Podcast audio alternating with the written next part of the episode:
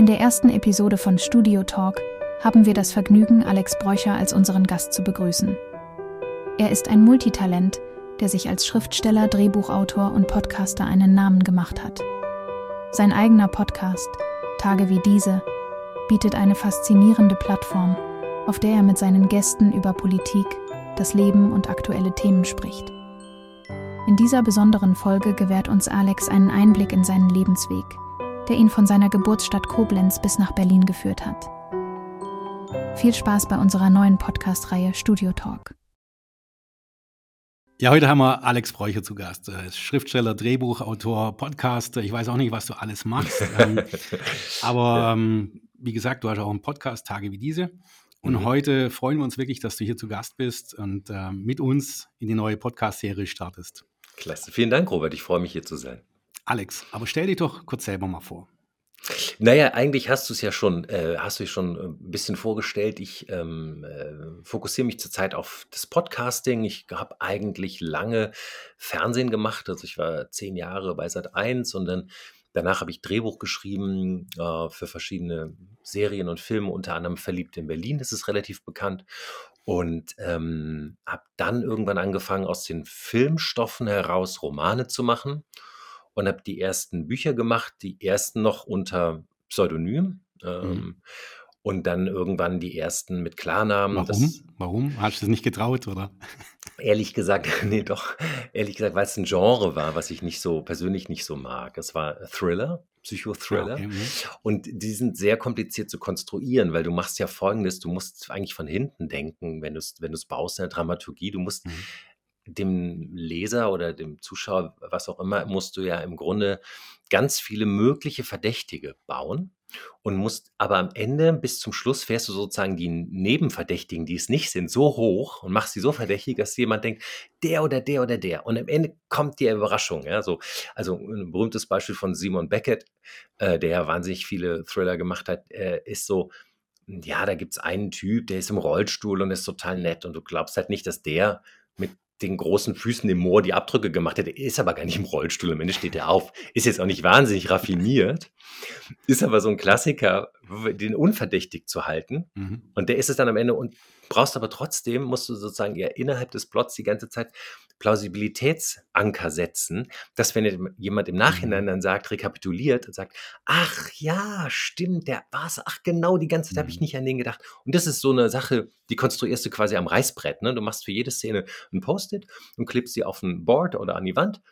Und dann haben verschiedene Stränge, hat ja so ein Thriller immer, äh, äh oft mhm. auch verschiedene Farben. Und dann mischst du die Zettel und Farben und konstruierst, es ist viel Arbeit. Und äh, ich bin aber selber nicht so ein Thriller-Leser.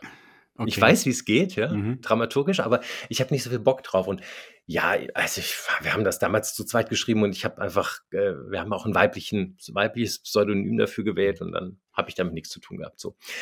Und ja, und dann das erste Buch unter dem eigenen Namen war dann äh, Facebook-Satire namens Fakebook. Mhm. Ähm, das ist aber auch schon ein bisschen her, ja. So. Ja, aber, in, aber du selber bist jetzt noch auf äh, Fakebook? Ich bin noch auf Facebook, ja, ja, ja, ja. Also ich merke, dass sozusagen die jüngeren Generationen jetzt alle natürlich auf Instagram sind, ja, voll. auch TikTok, mhm. ja. TikTok funktioniert bei uns nicht so stark. Mhm. Aber ich habe einen Autor im Verlag, ähm, der Thomas Brandner, der hat ein Buch geschrieben ähm, über das, die Entfremdung von seinen Kindern, also weil seine Ex-Frau ihm sozusagen den Kontakt verwehrt. Ja? Mhm. Das heißt Briefe für meine Kinder. Und da schreibt er nur Briefe, also nicht Anklagen, sondern den Kindern dem Jugendamt, dem Richter, so quasi fiktive Briefe. Ja. Mhm. Und ähm, der ist auf TikTok total abgegangen. Der hatte direkt irgendwie 20, 30, 40, 50.000 Views auf den Videos. Mhm wir funktionieren mit den politischen Inhalten nicht so auf TikTok, aber ja. Oh, aber könnte vielleicht auch, genau, man muss halt den ja, Schlüssel finden, gell? Genau. Also Fake, Facebook ist für mich immer, momentan das etwas ältere Medium, das, das, merkt man auch. Ja, also die Leute 50 plus sind da, glaube ich, sehr aktiv und mhm. auch ähm, so die, die damals reingewachsen sind, als es neu war, ne? so 2010 oder so, als es hier so ein bisschen begonnen hat Mhm. Hm, die ist quasi mit, glaube ich, mit den Leuten gealtert. Das merkt man auch ein ja, bisschen, wenn, wenn man zum Beispiel, ne? Und wenn man In- Instagram Mhm. nutzt, wenn man zum Beispiel merkt, dass man muss nur einen Klick machen, um ein Bild zu liken und bei Facebook musst du dann immer das aufklicken oder Mhm. doppelklicken. Merkst du auch ein bisschen, dass es umständlich ist. Man, man merkt auch ein bisschen beim Coding, ja, dass es manchmal langsam reagiert, Ja, ja. ja, wenn du dann ein Reel machst oder so. Und wir haben das auch getestet, wenn du ein Reel machst, also ein Mhm. Video, ne, was als Reel markiert ist, dann ist es auf Instagram, hat das gleiche Video deutlich mehr Mhm. Reach als auf Facebook, aber auch, die beiden sind ja connected, also du Mhm. kannst es ja einen Connect-Upload machen. Von der Plattform, mit der du es startest, selbst wenn du sagst, durchpushen auf Facebook, ist es stärker, wenn es auf Instagram startet, als umgekehrt, wenn du es durchpushst von Facebook auf Instagram. Also, Mhm. ob das ein Algorithmusthema ist oder gewollt, ich weiß es nicht. Vielleicht für die Älteren einfach, dass die dahinter Ja, kommen, ja. genau, genau. Aber, aber Fakebook war auch kein Sachbuch, ja, Mhm. sondern das war eine Satire über jemanden, der sich auf Facebook ein neues Leben, eine neue Identität Mhm. ergaunert, ja, der im Leben eigentlich immer sich als Loser gefühlt hat, das eigentlich gar nicht ist, ja, aber, aber immer so gedacht, der ist so second best und sich dann ein neues, eine neue Identität Mhm. ergaunert und die auf, auf, auf Facebook total auslebt und dann so viele Freunde hat und Follower und alle finden Mhm. ihn cool und das dann im echten Leben als diese Person auftritt. Er hat so eine bestimmte, so einen Look, ne, so einen Hut, Mhm. das ganz in schwarz und äh, einen anderen Sprech und so. Und das macht er dann im echten Leben und merkt, huh, das geht ja. Und nach dem Motto, so, wenn es auf Facebook ist, ist es auch echt. Ja, ist es wirklich im echten Leben. Und natürlich am Ende erlebt er eine Katharsis ähm, und merkt, besser sind echte Freunde und Mhm. davon nur eine Handvoll als äh, tausende Fake Friends äh, auf Social. Das ist natürlich klar. Das hört sich fast an wie die Geschichte von Batman. aber Batman bekämpft noch Verbrecher, das habe ich Ja, aber er hat nicht. auch ja. keine Freunde dann, nur einen. Ja, genau. Nur ein. Aber der Butler ist ja auch sehr nett, ja. Ja. ja, genau. Aber du Alex, bevor wir, bevor wir äh, Mhm. noch weitergehen in die Zukunft, ähm, Mhm. mich wird noch was über dich interessieren. Du bist ja Mhm. hier im deutschen Eck aufgewachsen. Ja, ja, ja, hast du gesehen, ne? Koblenz. In Koblenz, genau, schöne Stadt. Mhm, Ähm, mhm, wieso geht man da weg? Ach du, ganz einfach, wenn man Medien studiert, ja. Mhm. Also mittlerweile hat Koblenz auch äh, zwei große Universitätsstandorte, aber ich glaube, das sind eher so Studiengänge wie ähm, Pädagogik oder ähm, ja, Lehramtsstudiengänge. Und ich habe in Mainz ja Filmwissenschaft studiert mit Philosophie und Politik und dann bist du halt so ein bisschen, ja, wenn du Film machst, brauchst du eine Medienstadt. Mhm. Und ich in Mainz äh, äh, war, ist ja großer Standort ZDF natürlich, äh, SWR und damals war es noch der Hauptstandort auch von Sat1. Das heißt, da hatte ich drei große Sender, das ist, da habe ich studiert und dann ging das natürlich nach dem Studium direkt in die Praktika, in die äh, Sender.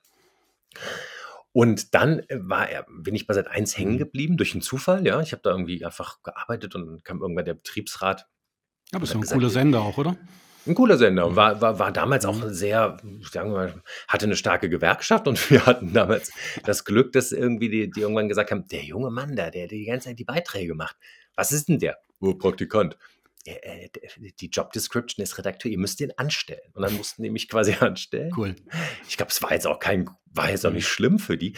Und dann bin ich halt da reingerutscht.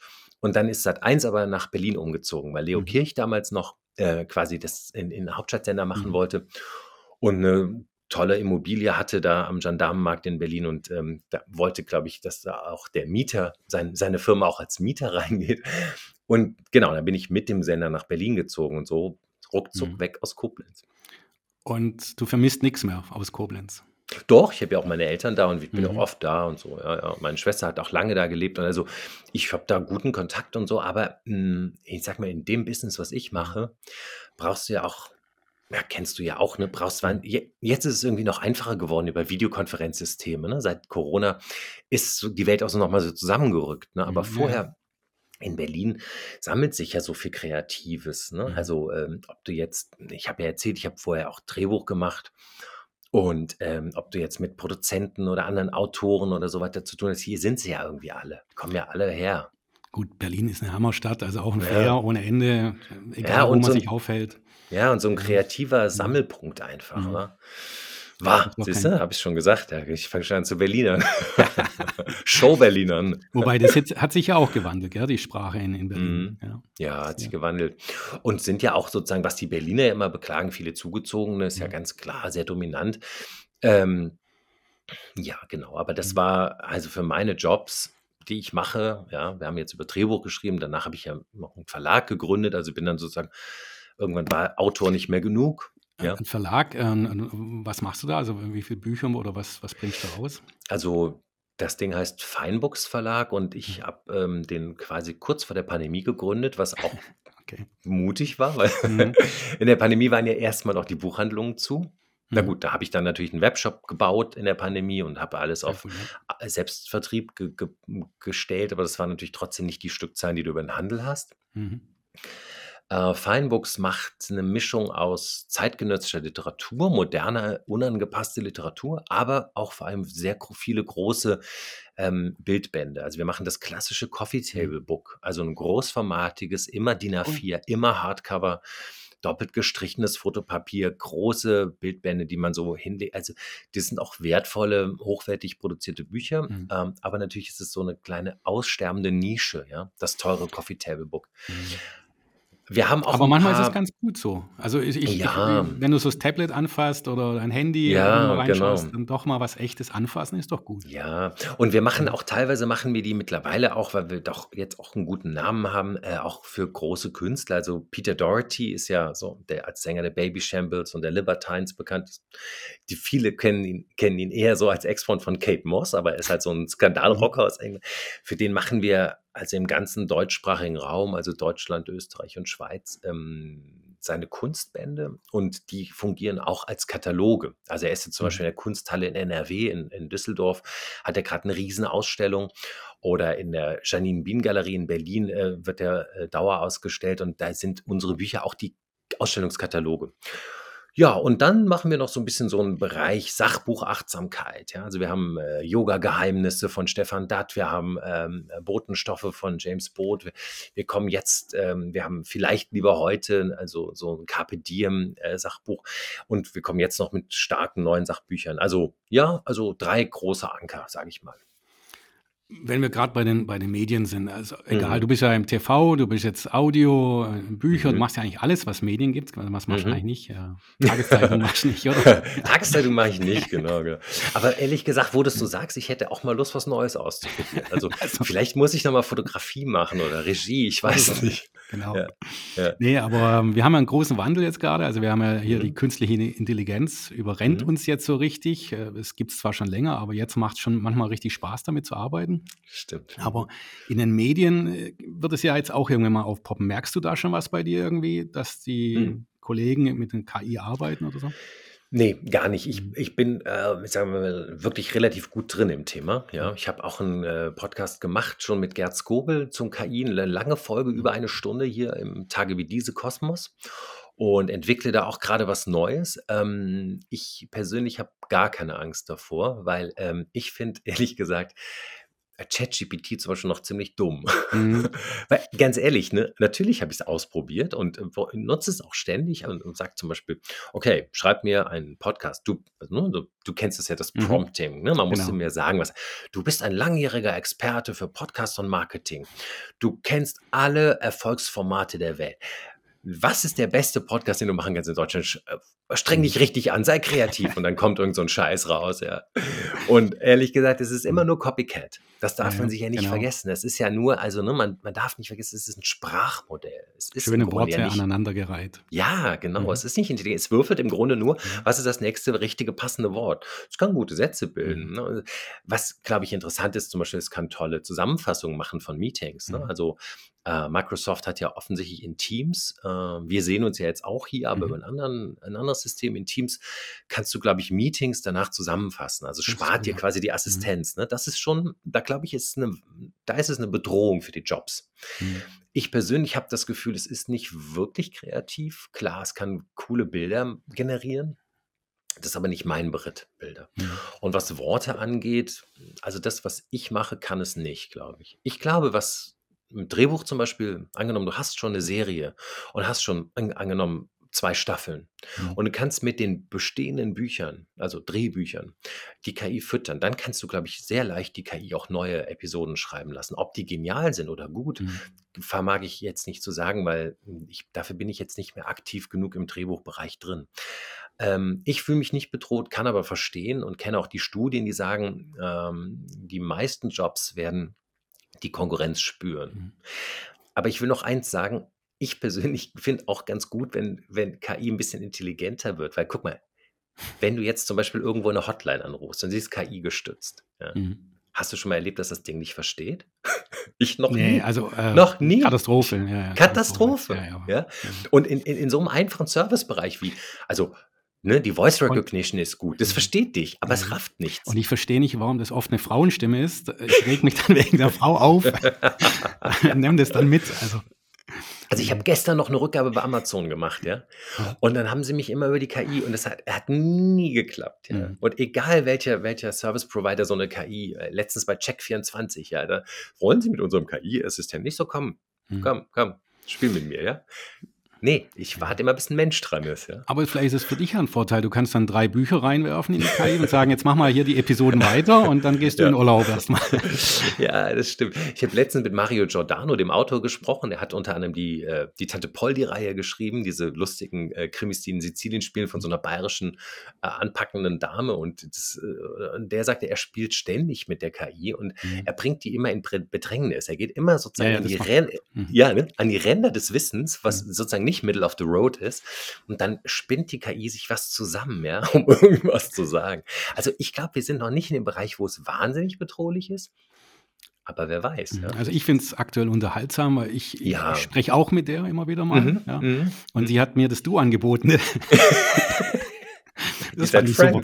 Ja, aber danach hat sie wieder mit sie angefangen. Also habe ich gedacht, ja, hallo. ja, genau. Merkt ihr mal was, ja.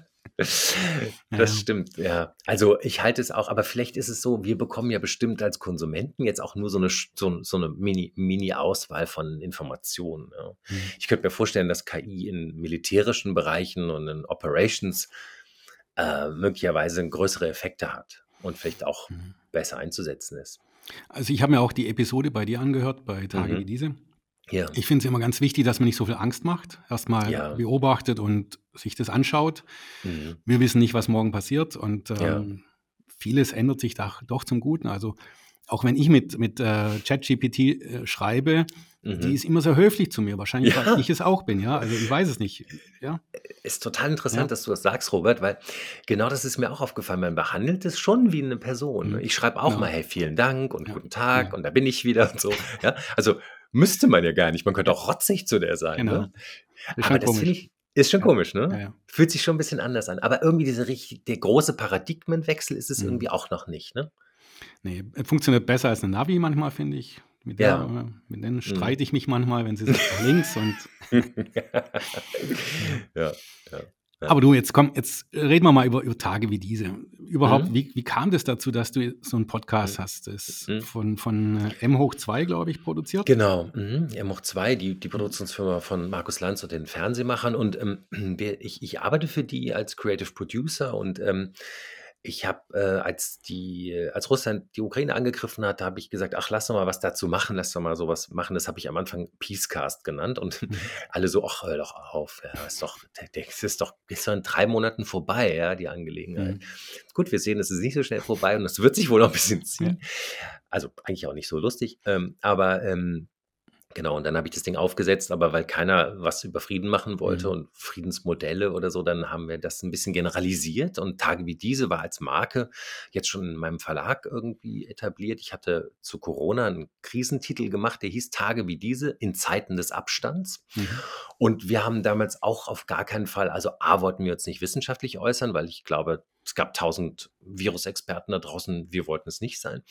Und B, wollte ich nur eigentlich unterhalten und wollten mhm. den Leuten ein gutes Gefühl geben. Und wir wollten halt auch keine Leute, die mahnen, warnen und wollten uns bloß nicht da einmischen. Wir haben nur gesagt, wir wollen euch eine kleine Unterhaltung bieten, wenn es langweilig ist und ihr zu Hause mhm. sitzt. Und da habe ich über 30 Autorinnen und Autoren zusammengeführt unter anderem angeführt das Buch von Benedikt Welz, dem großen Spiel 1 Bestseller, der, äh, das Ende der Einsamkeit mhm. war ja fünf Jahre oder so auf Platz 1 der Bestsellerliste ähm, der über die Lebensfreude in Barcelona schrieb und äh, Hatice Akün, die darüber schrieb, dass sie sich Krisen zerkocht, ja, dass sie immer, je mhm. größer die Krise ist, so mehr kocht sie immer und macht, beschäftigt sich und macht sich sozusagen damit eine Freude.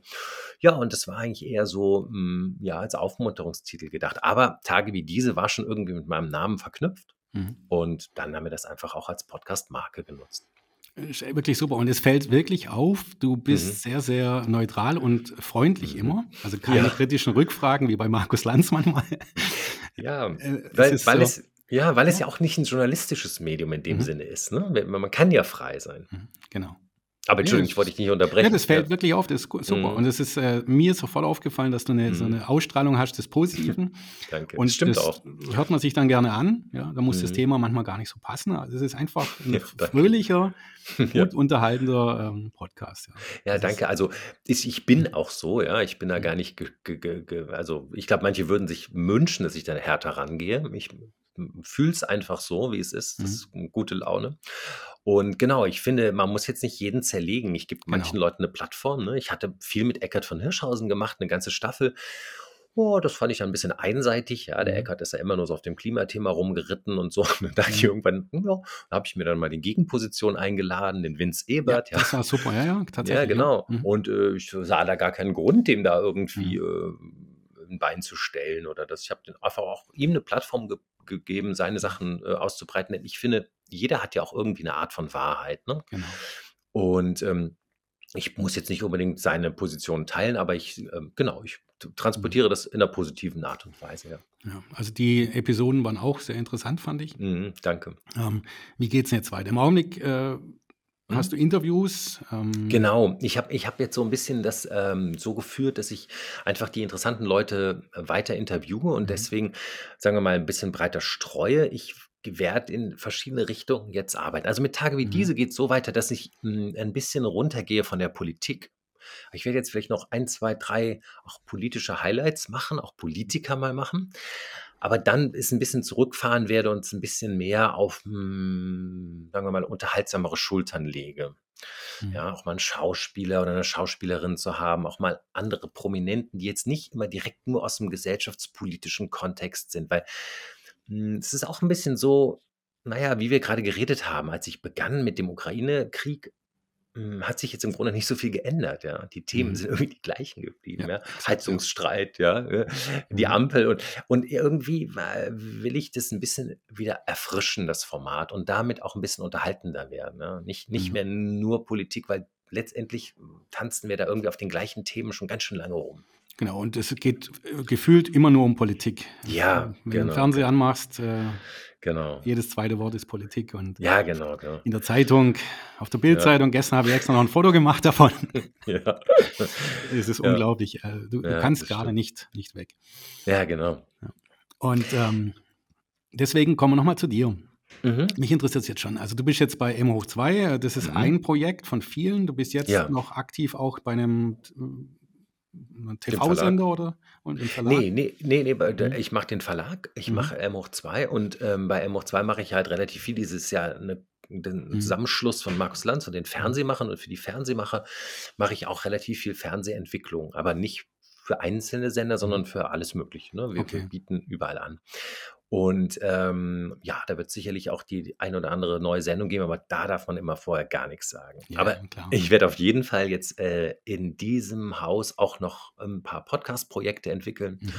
Und das eine wird etwas sein, was, sagen wir mal, im Bereich, hm, Wissenschaft light geht, ja, also Wissen, aber leicht vermittelt. Mhm.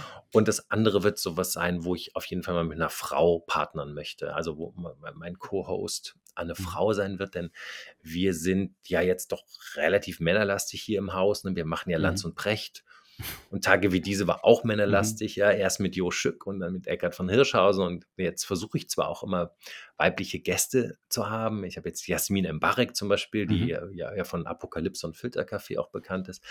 Die, ähm, nehme ich, äh, tatsächlich heute Nachmittag auf. Auch sehr kratzig immer, gell? Ja, genau, kratzig, genau, ja.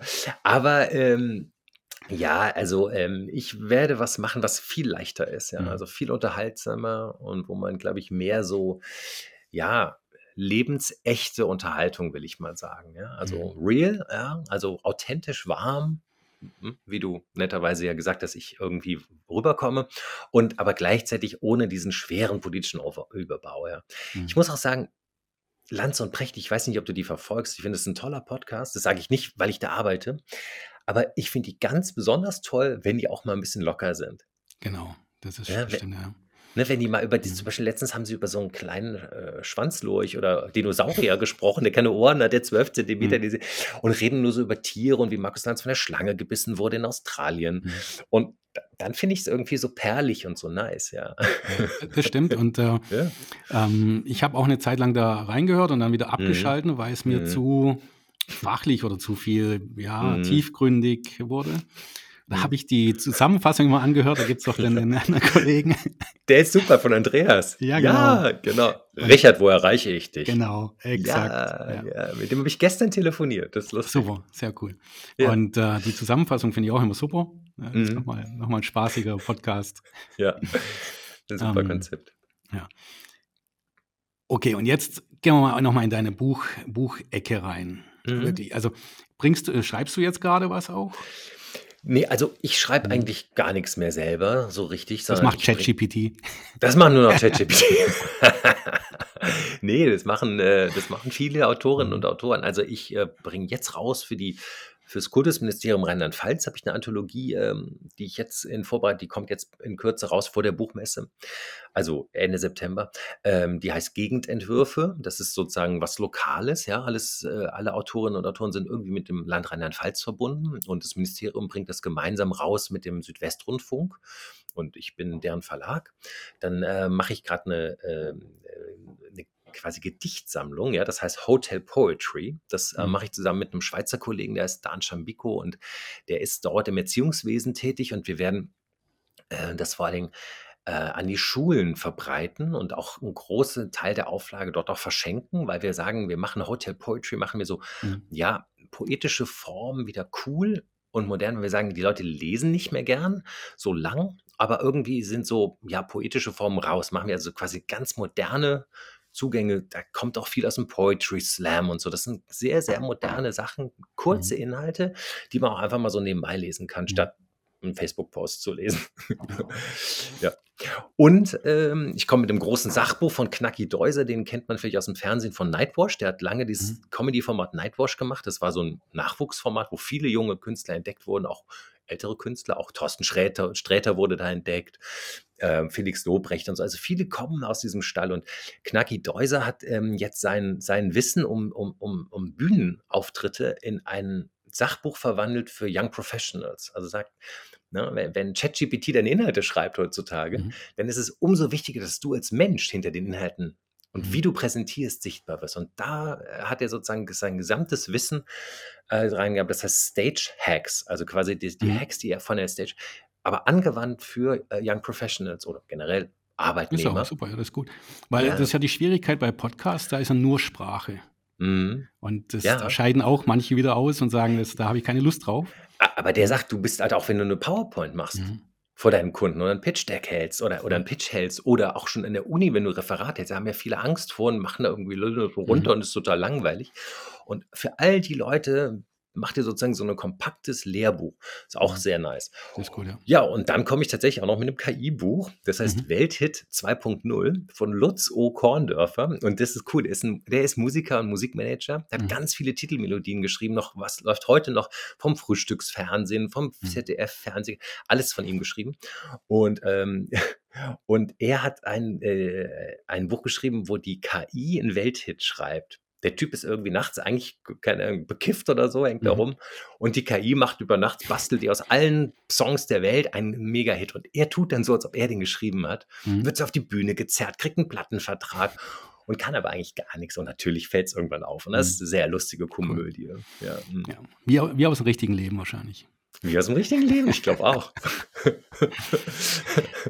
Aber du Ja. sag mal, in, äh, in Berlin, wie sieht denn dein Tagesablauf so aus äh, für deine Fans? Äh, du, du bist ja wirklich dauernd unterwegs, du machst ja dauernd Ja. was. Ja. Ja, ich arbeite tatsächlich einfach, glaube ich, relativ nonstop, aber ich versuche äh, für meine persönliche Gesundheit und mentale Gesundheit nicht mehr als so zehn Stunden am Tag zu arbeiten. Mhm. Das gelingt nicht immer, aber ich bin halt auch so ein bisschen getrieben. Ne? Also für mich ist es jetzt Mhm. auch nicht unbedingt Arbeit, Arbeit. Man sagt ja immer, wenn man sich eine Arbeit aussucht, die sich gut anfühlt, oder Mhm. wenn man das zur Arbeit macht, was eigentlich man gerne macht, dann arbeitet man nie. Mhm. Also so gesehen mm, arbeite ich nie. nee, ich mache das halt wirklich mit Leidenschaft, also wirklich echter Leidenschaft und, und total gerne. Deswegen ist es manchmal ein bisschen viel, ähm, aber ja, mhm. ich liebe es. Wann, wann hat sich das eingestellt in deinem Leben, dass du so, so dieses Arbeitstier und diese, diese Freude hast? Ähm, ich habe, glaube ich, immer schon relativ gern gearbeitet. Ja, ich habe, wie gesagt, angefangen äh, richtig corporate als Angestellter bei seit 1 10 Jahre lang und ähm, das war auch irgendwie eine tolle Zeit. Das war eine ganz andere Medienzeit als heute. Ähm, war auch noch ein bisschen glücklicher, weil das Fernsehmedium damals noch stärker war und als Leitmedium noch mehr funktioniert hat als heute. Und ähm, da habe ich auch schon wahnsinnig gern gearbeitet. Ähm, und als ich dann so frei wurde und dann halt hm, ja, selbstständig Drehbuch, Buch geschrieben habe, da habe ich so gemerkt, dass man ohne Disziplin kommt man nicht weiter. Ne? Mhm. Also weil wenn dir keiner im Nacken sitzt und sagt, du musst das Buch abgeben, das ist irgendwie schlecht für einen selber. Also habe ich mir selber halt Disziplin anerzogen. Und ich glaube, so wahnsinnig viele Arbeiten mache ich jetzt erst wieder seit fünf Jahren, weil ich dann gemerkt habe, dass ich so viel gleichzeitig machen will. Weißt du, mhm. ich hätte jetzt auch sagen können, ich lasse den Verlag ruhen will ich aber irgendwie nicht. Mhm. weißt du, und, und so versuche ich immer alles zu realisieren. Ja. Mhm. mhm. Du hattest vorgesagt, dass du zu Corona-Zeit, also vor der Corona-Zeit, mhm. einen Verlag eröffnet hast. Ja. Äh, war auch da vielleicht ein bisschen Schub dabei? Hat Corona dir auch da vielleicht ein bisschen geholfen in der Psyche oder? oder, oder? Äh, nee, äh, es war nur einfach so, ich habe bei mhm. Corona auch total durchgearbeitet, weil ich habe mhm. den Verlag dann komplett, wie gesagt, auf eigenen Vertrieb umstellen müssen. Ähm, ich habe dann diesen Corona-Titel gemacht, der wahnsinnig gut lief. Ich hatte unglaublich viel Presse, äh, Fernsehen, Radio. Ich hatte weiß ich, die, die ganzen, sagen wir mal, großen Jünger des, des, der, der Literatur, wir waren bei, bei Dennis Scheck in der Sendung zum Beispiel, da hat Ijoma Mangold uns als Tipp vorgestellt, ne, in Lesenswert und so. Und wir waren in tausend in der FAZ, in, you name it, in tausend Radiosendern.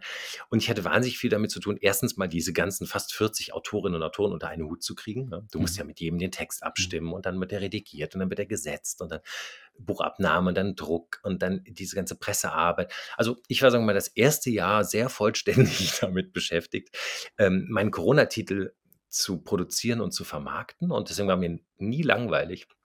Ich würde sagen, ein Schub vielleicht nicht, aber ich hatte vielleicht ein glückliches Händchen, dass ich dieses Zeichen der Zeit erkannt habe. Wie du ja auch. Du hast ja auch mhm. in der Corona-Zeit auch viel gearbeitet, ja. Auch viel gearbeitet und auch, sagen wir mal, auch die Chancen in der Krise genau, sofort erkannt genau, und ins Positive gedreht. Das hast Exakt. du ja auch, ne? war bei dir ja auch so. Mhm. Ist genau das Gleiche, ja. Ähm, mhm. Genau. Alex, ähm, ähm mir kommt es auch so vor, dass die in, in der Krisenzeit während Corona, wir wollen jetzt heute nicht so viel über Corona reden, aber in der ja. Zeit sich so zwei Gruppen gebildet haben. Einmal eine Gruppe, die richtig Gas gibt, richtig sich verändert hat. Mhm. Unternehmer auch, die einfach gedacht haben, jetzt in eine andere Richtung muss ich gehen und muss, muss mich wandeln und haben totalen Turn hinbekommen. Und manche machen jetzt gar nichts mehr, also empfinde ich. Mhm. Manche sitzen ja rum und denken, Oh, ich habe gar keine Lust mehr. Ja, also mhm. kommt dir das auch so rüber oder, oder was sind deine Empfindungen? In der Zeit. Ja, also ich glaube, das ist auch, was du sagst, ist auch gestützt wissenschaftlich. Ich habe, ähm, es gibt so mhm. ein, äh, es gibt eine relativ große Gruppe von Jugendlichen, ähm, die ähm, nach Corona auch nicht mehr sozusagen in den Arbeitsmarkt gegangen sind. Also mhm, genau. ähm, ich habe da Studien gelesen, das sind, glaube ich, 100.000 und mehr, die man, äh, die man vermisst in der Statistik. Also die nach der Schule dann in gar keine Ausbildung gegangen sind oder sich gemeldet haben irgendwie oder ein Business angemeldet, die, weiß ich, entweder noch im Hotel Mama leben mhm. oder glauben, sie sind vielleicht als Influencer oder YouTuber äh, werden sie es machen.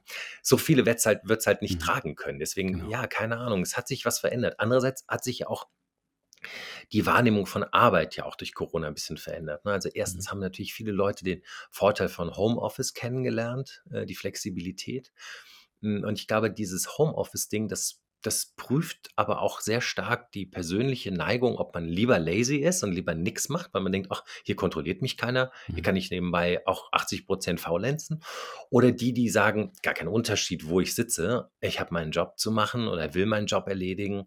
Und deswegen glaube ich, da trennt sich nochmal ein paar Leute raus. Also die, die, die lieber das als Ausrede oder als Faulheit, die, die, die sortiert es vielleicht nochmal so ein bisschen aus. Mhm. Ähm, gleichzeitig sind ja auch so Diskussionen, die jetzt auch über die, neuen Genera die neue Generation, die jetzt nachwächst, ne? die Millennials und Generation Z, die, die ja viel mehr, das merkt man ja auch bei Vorstellungsgesprächen, nur so auf Work-Life-Balance arbeiten. Etwas, mhm. was ja, glaube ich, in unserer Generation nicht vorstellbar war, ja, dass man gesagt hat, hm, ich bin hier neu im Job, aber ich will nur vier Tage die Woche arbeiten und äh, Überstunden, naja, müssen wir drüber reden. Das war ja nie so mhm. früher.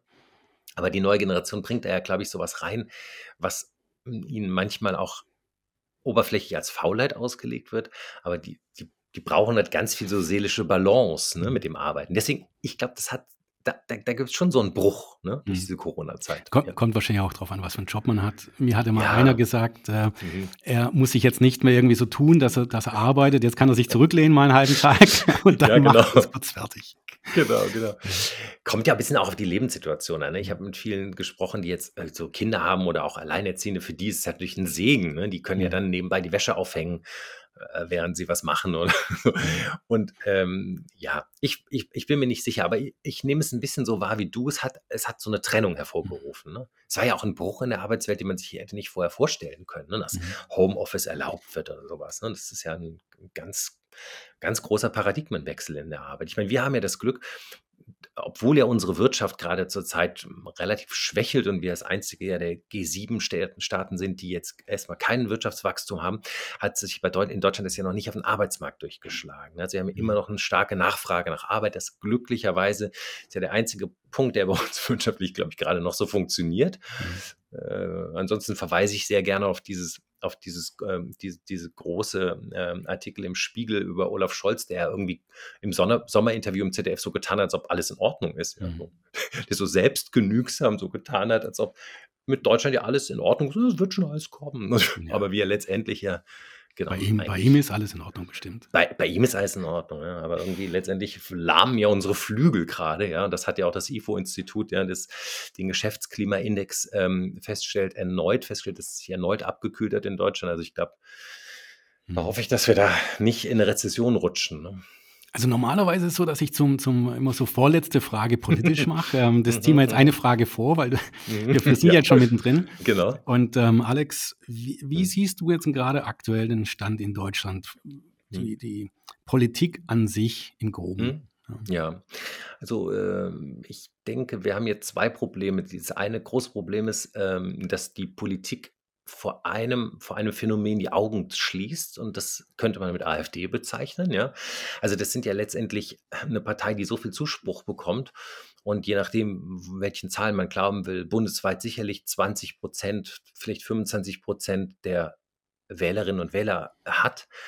Da wird ja diese sogenannte Brandmauer immer beschrieben, ja, nach dem Motto, mit denen reden wir nicht, das sind die Schmuddelkinder. Das finde ich an sich erstmal ein Fehler, weil ein Bedürfnis von den, von den Menschen nicht erfasst wird. Ne? Also irgendein Bedürfnis fa- erfassen die, die, die großen Volksparteien aktuell nicht. Ja? Und ich glaube, da machen sie sich zu leicht. Ja? Auch Scholz, der sagt, ähm, ach ja, ja, das wird nicht so viel, das sind jetzt so, das sind so Protestbewegungen, das wird sich wieder einnorden bei den nächsten Wahlen. Ich glaube, er wird ganz schön aufwachen. Ähm, was, was auch vergessen wird gerne, gerne die Ja. ganzen Nichtwähler. Wir haben, ja- es ist ja Mhm. wirklich ge- angestiegen. Es gibt immer mehr Ja. Nichtwähler. Mhm. Es gab es zuletzt, glaube ich, ähm, 1945 in, in dem ähnlichen Ja. Faktor. Ja. Also schon eine Veränderung da irgendwo, ja. Ja, genau. Und dann glaube ich, dass da machst du einen guten Punkt. Da ist nämlich, glaube ich, Bildung ist, glaube ich, ja auch ein Problem bei uns. Ne? Äh, die, äh, Bildung lahmt und das hat auch, glaube ich, mit dem Schulsystem zu tun, mit den, mit den Inhalten, mit der wenigen Digitalisierung. Ähm, es gibt durchaus natürlich auch Belastungen durch, durch viel Migration. Ne? Also dass Mhm. Klassen, in denen sozusagen äh, ein hoher Anteil ist von, von Schülern, die kein Deutsch können oder nicht sehr gut Deutsch können. Das ist in den jungen Klassen zu beobachten, aber auch in den fortgeschrittenen. Das belastet insgesamt das Lernniveau gesamten Klasse. Ähm, das sage ich ganz neutral. Ähm, das ist jetzt überhaupt nicht gegen irgendeine Gruppe oder so gesprochen, aber das ist ein Problem. Ähm, und da glaube ich, braucht man nochmal eine echt eine Bildungsinitiative und sagen wir vielleicht auch nochmal eine, eine Förderung für, für Begabte, dass man sagt, äh, die müssen vielleicht auch nochmal rauskommen aus der Masse. Aber das ist nur meine persönliche Meinung. Und ähm, ansonsten, genau, äh, was ich eben schon angedeutet habe, ich habe das Gefühl, die Ampelregierung ist in so einer Sackgasse gelandet. Ja? Mhm. Es war ja eh schon immer klar, dass es ein Spagat ist, ne? dass eine Mhm. FDP mit der SPD, das ist schon auch ein ganz schöner Spagat. Die haben im Koalitionsvertrag ja auch einen Spagat beschrieben. Aber in der Realpolitik sehen wir, wie schwierig das ist. Ne? Thema Grundsicherung zum Beispiel jetzt. Ähm, ich glaube, die Regierung hat versucht, Dinge durchzudrücken, die eine große Unzufriedenheit in der Bevölkerung hervorgerufen haben. Zum Beispiel, zum Beispiel die Wärmepumpe, ja. Oder zum Beispiel die, genau, die, die, die, äh, die, äh, alles, was mit Hausbau, Hausrenovierung, äh, egal jetzt ob Mieter oder Eigentümer zu tun hat. Mhm. Ich glaube, da hat sie so eine große Verunsicherung hervorgerufen, dass nicht mehr gebaut wird, weil Mhm. man keine Planungssicherheit hat, was man nicht weiß, was für Kosten auf einen zukommen. Und ich glaube, das war ein großer Fehler. Ich glaube, ne, also ich zitiere jetzt aus, aus Lanz und Brecht, ja, wo man zum Beispiel gesagt hat, in Dänemark wird schon ganz lange auf die Wärmepumpe gesetzt, aber da bauen Mhm. sie einfach ein Wärmepumpe-Kraftwerk. Genau. Ja. Dann interessiert es auch im Endeffekt den Bürger nicht. Da kommt der Strom aus der Steckdose, ja, Mhm. wo es jetzt herkommt, okay. Aber niemand zwingt dir was auf. Und ich Mhm. glaube, das war so ein bisschen zu viel von dem Guten. Ja. Man sieht es ja auch, wenn du die berühmte Sonntagsfrage stellst. Ne, wie würden Sie nächsten Sonntag wählen? Da gibt es ja so eine Webseite, da sieht man alle Mhm. fünf renommierten Meinungsforschungsinstitute. Da kann, kann keiner mehr mit rechnen, dass es Mhm. diese Ampelregierung noch weitergeben wird. Mhm. Ja. Da sieht man die CDU ganz stark, die AfD ganz stark und ähm, aber Grüne und SPD ganz, ganz stark Mhm. abgeschlagen. Also ich denke, wir sind im kritischen Zustand und ich persönlich hoffe, dass wir in den zwei Jahren nicht noch mehr federn lassen, ja, bis zur Mhm. Neuwahl. Aber wer weiß, vielleicht kriegen wir Olaf Scholz ja doch noch vor einen Untersuchungsausschuss wegen, wegen der Cum-Ex-Geschäfte, ja, und vielleicht gibt es ja noch Ruck zum Neuwahlen. So, das wäre jetzt mein persönlicher kleiner Roundup. Dann das ist wieder positiv. Du hast äh, Ja. Du bist immer auf positiv getrimmt. Ja, ja, ja, bin ich. Steckt da drin. Ja. Ähm, eigentlich habe ich noch einen Haufen Fragen, aber wir, wir müssen jetzt langsam zum Ende kommen. ja. Und ich habe jetzt nur noch eins äh, im Grunde. Ähm, was wünschst du dir oder was möchtest du deinen Fans mitgeben noch als, als, als Schlusswort? Ähm, leg los.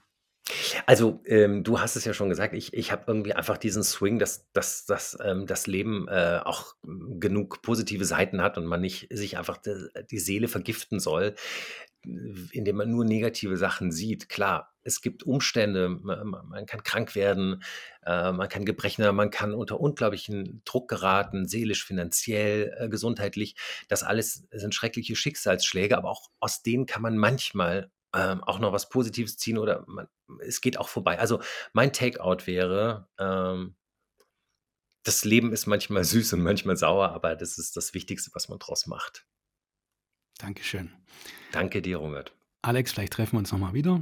Würde Das würde freuen. mich sehr freuen. Ja, Ähm, dir wünsche ich jetzt auf jeden Fall eine arbeitsreiche Woche, erfolgreiche Woche. danke dir auch. Und heute auch noch viel Spaß. Ja, also ja, ich kann ja, das richtig vorstellen, wie das heute. das wird dort gut. Und ähm, wünsche dir alles Gute. Ja, danke ich dir auch. Vielen Dank. Bis bald. danke. Ciao. Ciao.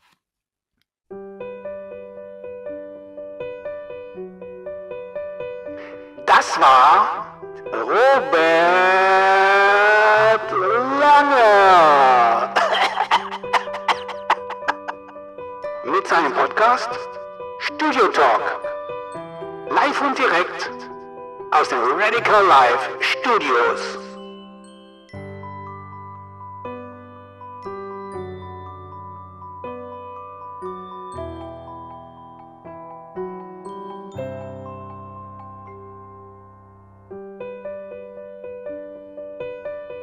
Ja, wie schalte ich den Scheiß hier ab?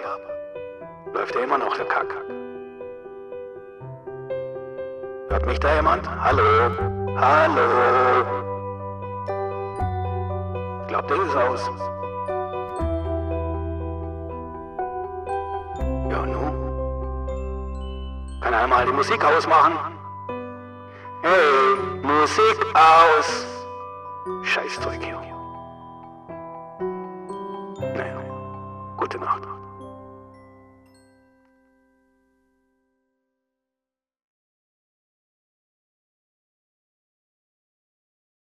Dies war eine Produktion der Radical Live Studios. Nicht vergessen, folgt uns auf Spotify oder Apple Podcasts.